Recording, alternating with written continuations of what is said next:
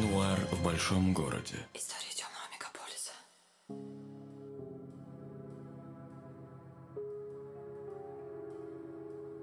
Сыщик Вадим Головин пробил твой домашний адрес, чтобы рассказать кое-что интересное. В этом выпуске поведаю о том, как следил за девочкой, которая убивала своих одноклассников. Правда, исключительно в своих детских фантазиях, на бумаге. Здесь я должен сказать, что все события вымышлены, и любое совпадение – случайность. Иначе будут вопросы, а я парень молчаливый, в определенных жизненных обстоятельствах. Но вас призываю не держать язык за зубами. Очень жду отзывов и предложений в своей официальной группе ВКонтакте «Нуар в большом городе». Буду рад новым подписчикам на Яндекс Музыке и Apple подкастах. Выбирайте удобную площадку и отправляйтесь вместе со мной бродить по закоулкам темного притемного мегаполиса. Жду тебя за углом. Поехали. За помощью ко мне обратились родители восьмиклассника, состоятельная московская пара. Мать подростка протянула мне лист с напечатанным текстом. «Вот, — говорит, — нашла на столе у сына, полюбуйтесь, что пишет девочка-одноклассница. Потом скажете свое мнение». Я пробежал глазами несколько первых строк. Это был небольшой рассказ. Вот уж не ожидал. Оригинал утрачен, так что просто перескажу по памяти. Текст начинался примерно так. Кириллу очень хотелось курить, но родители не пускали его гулять. Тогда он высунулся в окно, чтобы сделать пару затяжек. Голова закружилась, и Кирилл свалился. Далее автор повествует о том, как родители ищут мальчика. В это время подросток лежит под окнами. Прохожие принимают его за наркомана и равнодушно проходят мимо. Он умирает. Я отложил в сторону лист бумаги. «Это что, сочинение на тему борьбы с курением?» – спрашиваю. «На тему смерти нашего сына», – мрачно произнесла клиентка. «У девочки, говорю, талант, только нужно его направить в другое русло. Ее надо изолировать и лечить», — ответила мама мальчика. Я попробовал возразить, чтобы не нагнетали, но вмешался папа Кирилла. «Вы просто не понимаете. Один мальчик из класса уже пострадал. Точнее сказать, чуть не умер. Из-за этих страшилок, что ли, говорю?» «Нет», — отвечает, — «под машину попал». И оказалось, что не случайно. «Как это не случайно?» — спрашиваю. «Пока что связи не вижу». «Все просто», — ответила мать подростка. Девочка написала, что мальчика машина собьет. Так оно и случилось на самом деле. «Хотите сказать, что сглазила?» – спрашиваю. Папа Кирилла ответил вопросом.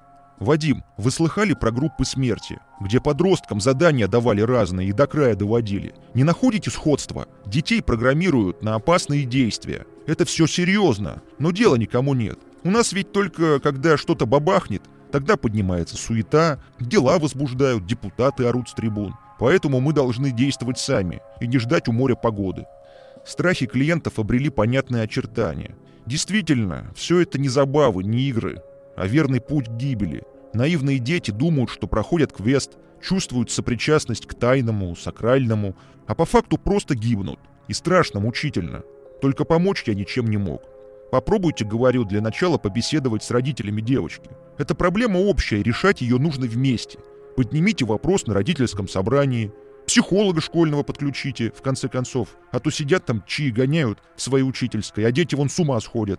Клиенты ответили, что уже имели радость общаться с мамой девочки. В ответ на рекомендацию показать дочь психологу, женщина предложила им самим посетить профильного специалиста. Отправила по известному адресу всю семейку. И еще написала заявление в полицию об угрозах со стороны родителей Кирилла. Неудивительно, что и дочь с приветом, резюмировала клиентка. Администрация гимназии в этом конфликте заняла сторону сильнейших, то есть моих клиентов. Папа Кирилла на правах спонсора ремонта спортзала потребовал устранить проблему. При первой же возможности девочку обещали вытурить, но пока оснований не было. Училась гимназистка на честные тройки и надежно оберегалась мамой, скандальной женщиной со связями в префектуре.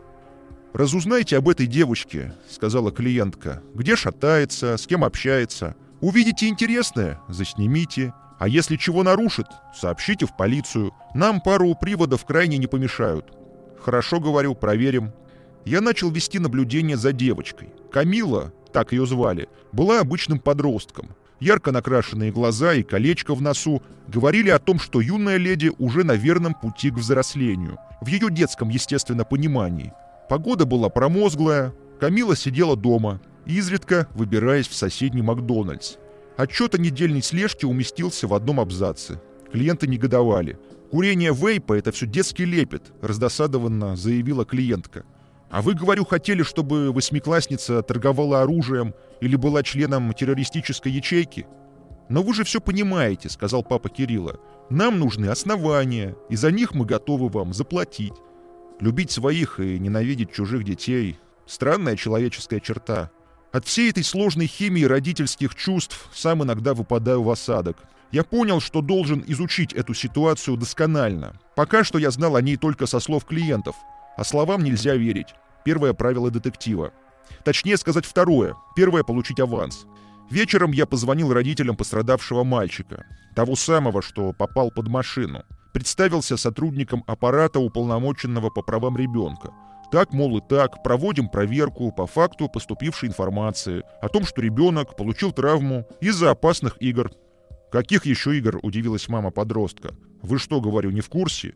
Дети придумывают рассказы, а потом эти сценки разыгрывают в реальности. Только сюжеты почему-то со смертью связаны. Как вам такое нравится?»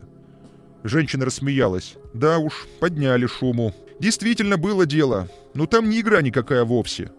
«А что же?» — спрашиваю. «Мы, — говорит, — обсуждали ситуацию с моим Даней. Он объяснил мне, что помогал Камиле привлечь внимание к ее творчеству. Девочка любит мальчика из параллельного класса и свои чувства описывает в рассказах. Страдает барышня от безответной любви. А ваш Даня, говорю, чем конкретно помог? Все оказалось куда более запутанно, чем я ожидал. Мать Дани поведала, что возлюбленный Камилы встречается с другой девочкой. Камила написала рассказ о том, что пара в будущем расстанется. Ребята ответили, этому не бывать, и ты типа не завидуй. Камила сказала, что способна предвидеть будущее. Над ней опять посмеялись. Тогда она вместе с другом из класса Даней решила всем доказать свои сверхспособности. Камила написала рассказ, где Даню сбивает машина. После этого мальчик попытался инсценировать ДТП, а Камила все это снимала на телефон. В итоге Даня немного не рассчитал и получил перелом пальца. И еще по ушам отводило авто, которому пришлось долго объясняться с гаишниками. Но эффект был достигнут. Слух о том, что Камила пишет пророческие истории, стремительно начал распространяться по школе. Напоследок я задал матери Дани еще пару вопросов.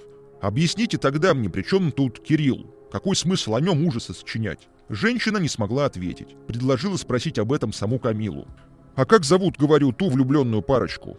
«Не знаю», — отвечает, — «но могу уточнить у сына». На бумаге я расчертил схему запутанных подростковых отношений. Выходило, что Даня испытывает симпатию к Камиле, а она любит Рому из параллельного класса и ненавидит его девушку Алену, а еще за что-то недолюбливает одноклассника Кирилла, только из-за чего неясно. В этой истории оставались пробелы. Восполнить их я рассчитывал через классного руководителя Камилы. Мне удалось пообщаться с педагогом после уроков. Та показала мне стопку листов бумаги. Вот, говорит, писали на классном часе письмо в будущее. Дети рассказывали о том, как видят себя через 10-15 лет. И что говорю? Все звездами хотят стать, а Камила нет. Почему, спрашиваю? Та уже звезда, вот сдала пустой лист. И тут я все понял. Я помчался домой и набросал такой текст. «Здравствуй, Камила. Это пишу тебе я из будущего. Сейчас ты совсем одна со своими чувствами, и кажется, что никто тебя не может понять. Но я тебя понимаю. Поверь, что Рома — это не предел мечтаний, а Кирилл — не самый твой злейший враг. Занимайся творчеством, будь собой, продолжай мечтать, и ты обретешь настоящее счастье. Целую, Камила. Текст я отправил ей по почте на дом, естественно, без обратного адреса. Через несколько дней мне позвонили клиенты. ЧП говорят, Камила не пришла в школу, Кирилл и несколько ребят тоже. Я нашел их всех у Макдональдса. Они пили колу из трубочек и курили. Я сделал несколько фото, где Кирилл с сигаретой что-то показывает Камиле на своем смартфоне. Сбор компромата на этом был завершен. Я взял стаканчик кофе и стал думать о том, что неплохо бы съездить в Оридиш, где под старым огромным кленом закопана бутылка с письмом Вадима Головина. Я даже до сих пор помню, что там написано. «Прости, Вадик, я не сумел, но еще постараюсь выполнить обещание, данное самому себе». Это «Нуар в большом городе», я его ведущий Вадим Головин. Я вернусь очень скоро.